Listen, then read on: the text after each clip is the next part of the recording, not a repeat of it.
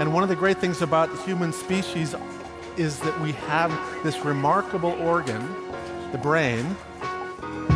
La tête dans le cerveau. Biologie, cervelle, synapses, neurosciences, physique. The human brain really is the most unique gift of our species. Avec Christophe Rodeau.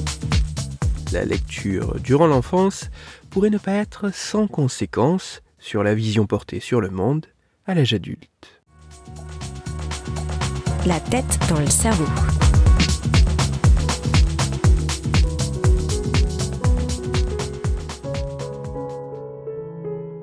Que cela soit des livres que nous avons dévorés avec plaisir, ou des œuvres littéraires qui nous ont été imposées durant notre cursus scolaire, nous avons quasiment tous des souvenirs de lecture durant notre enfance.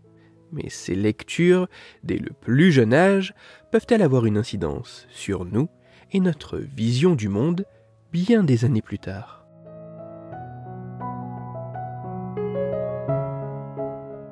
C'est pour tenter d'apporter un début de réponse à cette vaste question que des chercheuses et chercheurs états-uniens ont mené plusieurs expériences dont les résultats ont été publiés en juillet 2022. Au total, les scientifiques ont soumis plus de 5000 participants, dont quasiment la moitié étaient issus d'échantillons représentatifs de la population états-unienne, à plusieurs questionnaires. Les différentes questions avaient pour objectif d'évaluer à la fois divers éléments permettant de cerner la complexité que les participants portaient sur le monde, mais aussi quelles étaient leurs habitudes de lecture, tant durant leur enfance qu'actuellement.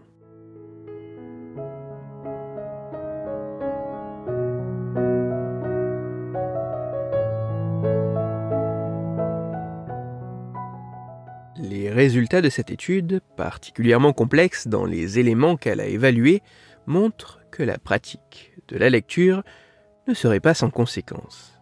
Plus précisément, il apparaît qu'en tenant notamment compte de l'âge, du sexe, du revenu familial, de l'éducation parentale ou encore de l'orientation politique, une plus grande activité de lecture était associée avec une représentation des individus moins caricaturale, péremptoire et immuable, avec un plus grand sentiment que la vie est pleine d'expériences intéressantes, modifiant les perspectives et permettant d'acquérir une forme de sagesse, avec une plus grande facilité à avoir une vision critique de la société et du système actuel, avec une plus grande capacité à prendre du recul, avec une plus grande humilité intellectuelle permettant de se rendre compte que ses croyances sont incorrectes, mais aussi avec une vision peut-être trop optimiste du fait que les connaissances sont objectives et comprises de la même façon par tous. En d'autres termes, les résultats de cette étude mettent en évidence qu'une plus grande activité de lecture semble associée à une vision plus complexe du monde. Toutefois, il est à noter deux éléments particulièrement importants. Tout d'abord, la lecture durant l'enfance ou à l'âge adulte n'aurait pas tout à fait le même poids. En effet, c'est essentiellement les pratiques de lecture durant l'enfance qui ont été associées à une vision plus complexe du monde à l'âge adulte. Et ensuite, toutes les lectures ne se vaudraient pas.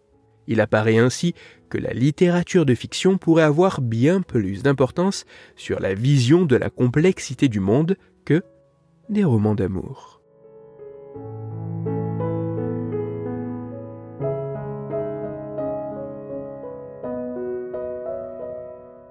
Même si ces résultats ne mettent en évidence que des corrélations à partir de propos déclaratifs, sur la base de souvenirs, dans un contexte états-uno-états-unien et demandent donc à être confirmés et approfondis par d'autres études, mieux et plus encadrées, et même si les mécanismes précis à l'œuvre restent à être plus clairement précisés, il apparaît que la place occupée par la lecture tout particulièrement d'œuvres de fiction, ceci, durant l'enfance, pourrait ne pas être sans conséquence sur la vision portée sur le monde une fois adulte.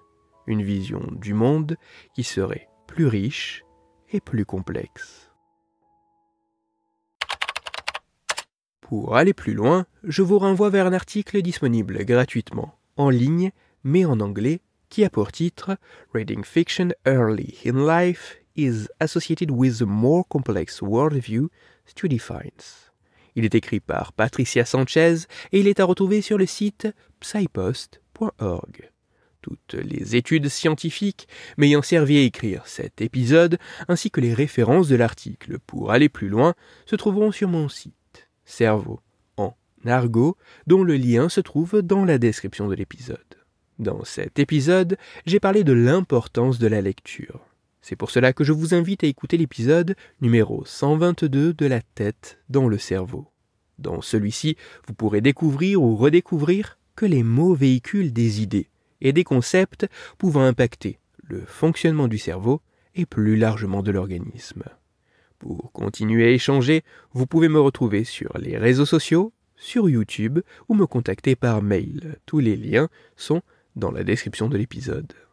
Si pour vous, ce podcast est gratuit et sans publicité, pour moi il représente plusieurs milliers d'heures de travail et me coûte quelques centaines d'euros chaque année. Alors, un très grand merci à toutes celles et ceux qui prennent le temps de me faire des retours, de partager mon travail sur les réseaux sociaux et de me laisser de très sympathiques commentaires et 5 étoiles sur les plateformes d'écoute de podcast. Christophe Rodeau. La tête dans le cerveau.